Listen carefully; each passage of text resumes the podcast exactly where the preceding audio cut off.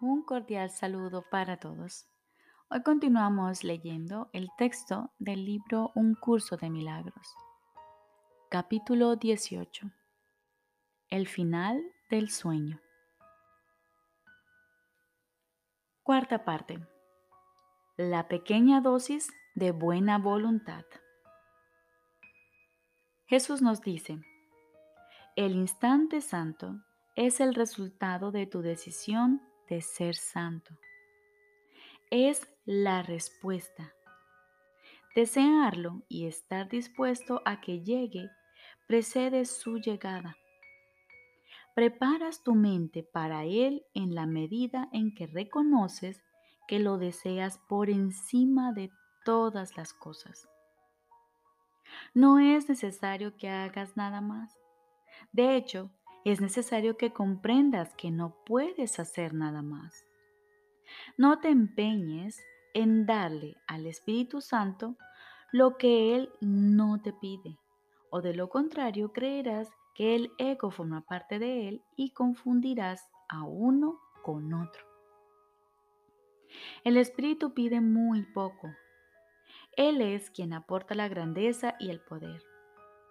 Él se une a ti para hacer que el instante santo sobrepase con mucho entendimiento. Darte cuenta de lo poco que tienes que hacer es lo que le permite a Él dar tanto. Repito, el Espíritu Santo pide muy poco. Él es quien aporta la grandeza y el poder. Él se une a ti para hacer que el instante santo sobrepase con mucho tu entendimiento. Darte cuenta de lo poco que tienes que hacer es lo que le permite a Él dar tanto. No confíes en tus buenas intenciones, pues tener buenas intenciones no es suficiente.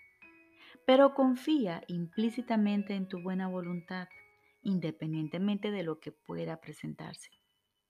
Concéntrate solo en ella y no dejes que el hecho de que esté rodeada de sombras te perturbe. Esa es la razón por la que viniste. Si hubieses podido venir sin ellas, no tendrías necesidad del instante santo. No vengas a Él con arrogancia y dando por sentado que tienes que alcanzar de antemano el estado que solo su llegada produce. El milagro del instante santo reside en que estés dispuesto a dejarlo ser lo que es.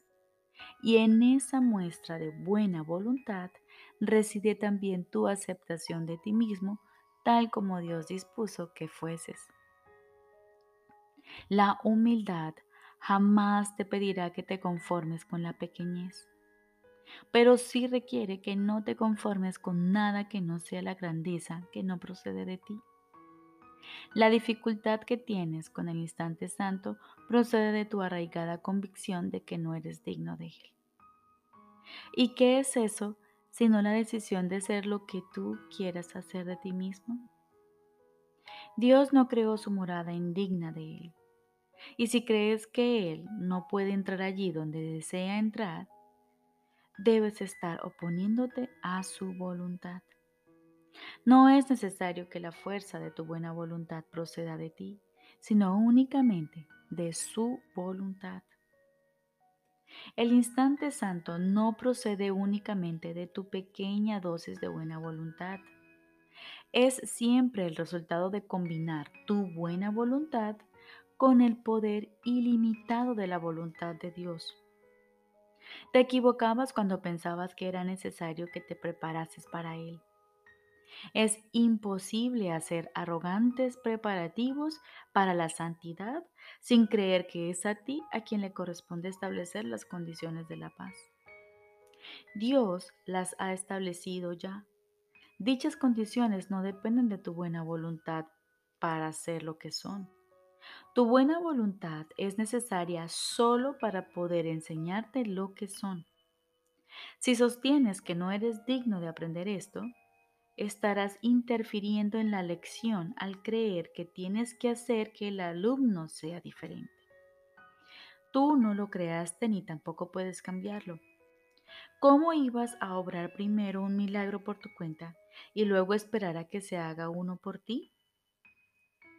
Limítate simplemente a hacer la pregunta. La respuesta se te dará. No trates de contestarla, trata simplemente de recibir la respuesta tal como se te dé.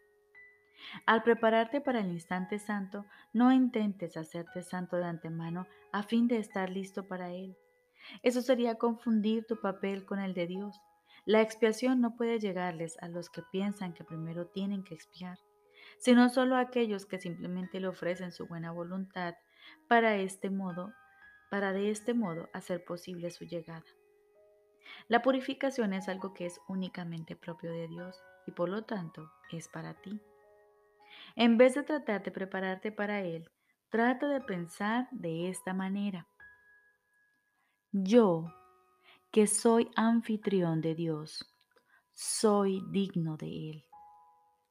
Aquel que estableció su morada en mí, la creó como Él quiso que fuese. No es necesario que yo la prepare para Él, sino tan solo que no interfiera en su plan para reinstaurar en mí la conciencia de que estoy listo, estado este que es eterno. No tengo que añadir nada a su plan. Mas para aceptarlo, tengo que estar dispuesto a no sustituirlo por el mío. Repito, en vez de tratar de prepararte para él, Trata de pensar de esta manera. Yo, que soy anfitrión de Dios, soy digno de Él. Aquel que estableció su morada en mí la creó como Él quiso que fuese.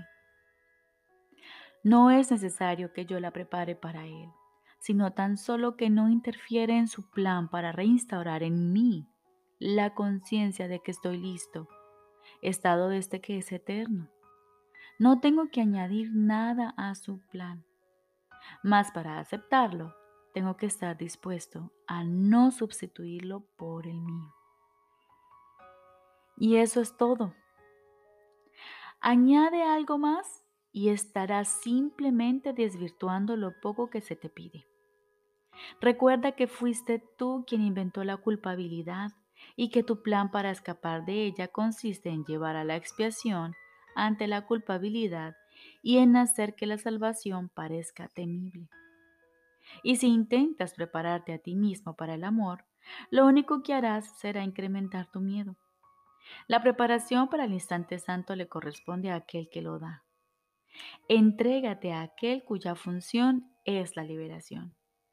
No usurpes su función. Dale solo lo que Él te pide para que puedas aprender cuán ínfimo es tu papel y cuán grande es el suyo. Esto es lo que hace que el instante santo sea algo tan fácil y natural. Tú haces que sea difícil porque insistes en que debe haber algo más que tú tienes que hacer. Te resulta difícil aceptar la idea de que solo necesitas dar un poco para recibir mucho y te resulta muy difícil entender que no es un insulto personal el que haya tal desproporción entre tu aportación y la del Espíritu Santo. ¿Todavía estás convencido de que tu entendimiento constituye una poderosa aportación a la verdad y de que hace que ésta sea lo que es? Mas hemos subrayado que no tienes que comprender nada la salvación es fácil de alcanzar precisamente porque no te pide nada que no puedas dar ahora mismo. No te olvides de que fue tu propia decisión hacer que todo lo que es natural y fácil para ti fuese imposible. Si crees que el instante santo es algo difícil, es porque te has erigido en árbitro de lo que es posible y aún no estás dispuesto a cederle el lugar a uno que sabe. La creencia según la cual hay grados de dificultad en los milagros se basa en eso.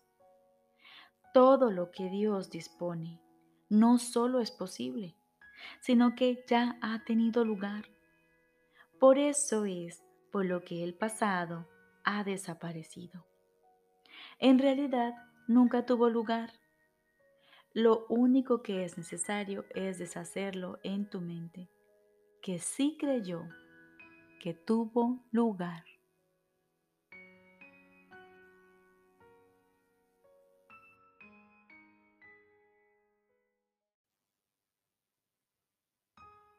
Ahora continuamos con el libro de ejercicios.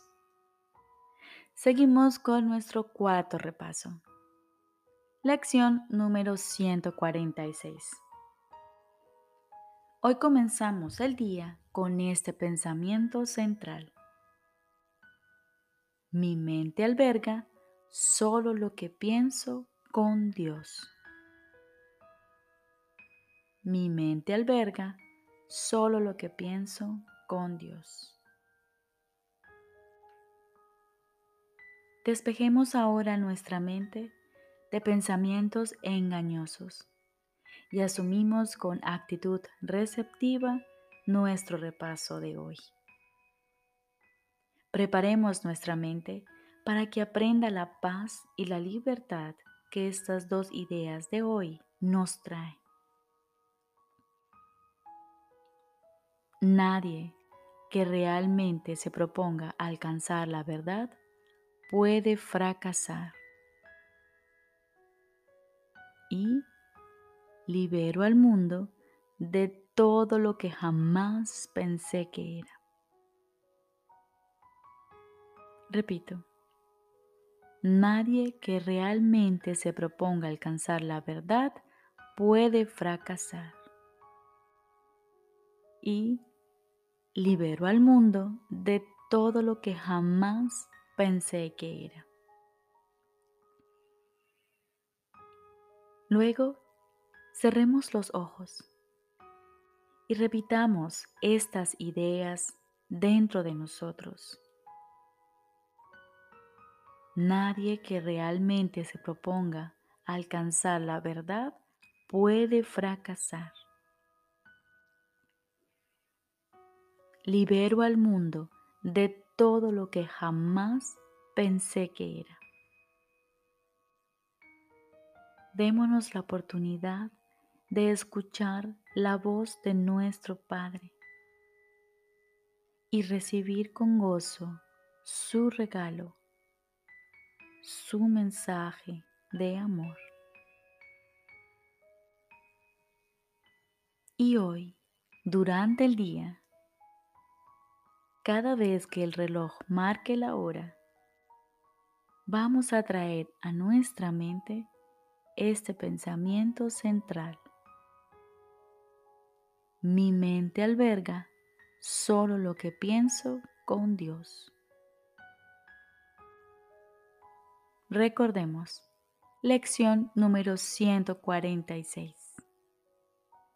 Mi mente alberga solo lo que pienso con Dios. Y tiene estas dos ideas de repaso. Nadie que realmente se proponga alcanzar la verdad puede fracasar. Y libero al mundo de todo lo que jamás pensé que era. Les deseo un feliz día.